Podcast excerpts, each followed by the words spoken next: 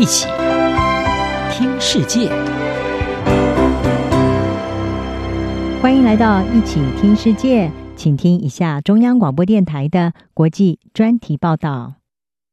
今天的国际专题要为您报道的是：紧急状态下的无观众冬奥，菅义伟政治豪赌能成功吗？二零二零东京奥运即将在七月二十三号正式的开幕。不过，由于 COVID-19 疫情持续的升温，也促使日本政府对首都东京发布了第四次的紧急事态宣言。实施的期间涵盖了东京奥运所有的赛程时间。东京奥运筹备委员会同时也在七月八号宣布，东京还有周边地区的赛事禁止观众进场观赛。而也使得这场冬奥成为史上第一个没有观众入场的奥运。虽然日本首相菅义伟在日前重申，举办奥运还有帕运将代表人类对这场公卫危机的胜利，但是东京奥运对于菅义伟来说，仍然可能会带来难料的冲击。以观众是不是入场来看，菅义伟原本是希望比赛的场馆可以开放最多一万人进场。但是东京新增确诊病例不断的升高，也打乱了菅义伟的规划。事实上，在二零二零年九月份，才从前首相安倍晋三的手中接下了首相职务的菅义伟，一直希望能够透过举办一场成功的奥运来提升他的支持率，同时也利用这一届的众议院将会在十月任期届满之后所举行的大选，来重新巩固他在自由民主党，也就是自民党党内的权力。日本共同社引述了青山学院大学日本政治史教授小宫金，他的分析是指出，菅义伟的策略可能仍然会奏效，特别是如果日本在奖牌上面大有斩获的话。小宫金他说，人们没有地方可以去，因为紧急事态宣言，所以有很多人会在家里面收看电视转播。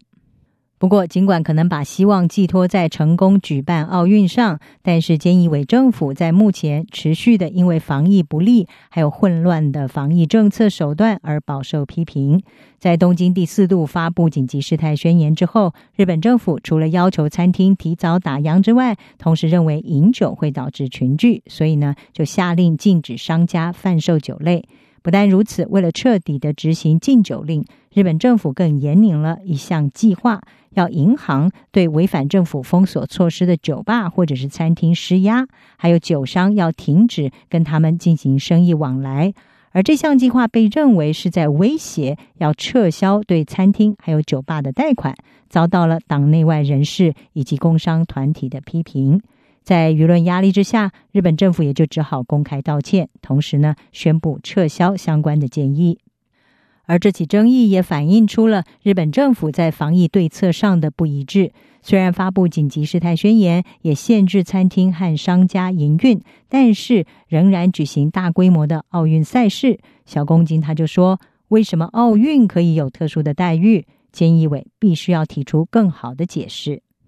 而包含菅义伟的防疫顾问韦生茂在内，有不少的卫生专家都警告，奥运有可能会引爆新一波的感染。特别是考虑到更具传染力的 Delta 变种病毒，韦生茂也指出，虽然疫苗接种的比率已经开始有增加，而老年人的重症数量正在减少，但是四十岁还有五十岁的重症比例是正在增加的，这也是过去几波疫情没有看过的情况。而奥运开始之后，万一未来奥运的选手村或者是首都圈以外允许观众入场的部分赛事爆出疫情的话，都可能会让民调已经非常低迷的菅义伟政府再受重击。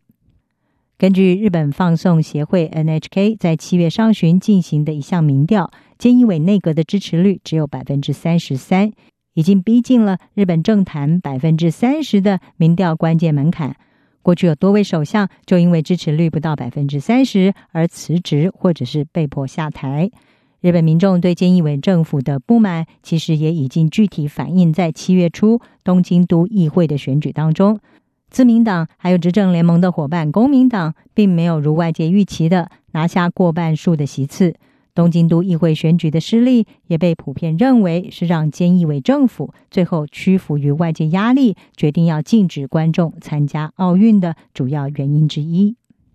而如果菅义伟在未来几个月内没有办法挽救他惨淡的民调，很有可能在接下来的国会大选当中面临严重的挑战。而长期被认为有意要角逐首相大位的现任东京都知事小池百合子，将会成为威胁菅义伟的劲敌之一。共同社就分析指出，小池百合子在脱离自民党之后，他所创立的政党都民第一会，虽然在这一次的东京都议会选举没有能够守住最大党的地位，但是表现仍然是优于外界的预期，而这也增加了小池百合子他重返中央政坛的可能性。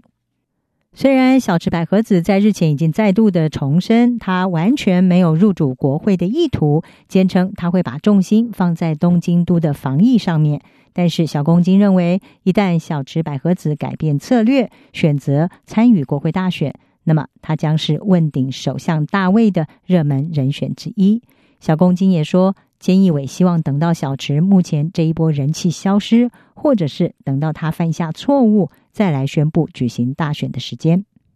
同时，日本国会当中的主要反对党在近期也不断的加强对日本政府执意要举办奥运的批评炮火。但是小公金他分析，在各大在野党难以互相整合的情况之下，他们可能没有办法在国会大选当中和执政联盟相抗衡。而他认为，根本上来说，自民党应该没有什么好担心的。以上专题由郑锦茂撰稿，还青青播报，谢谢您的收听。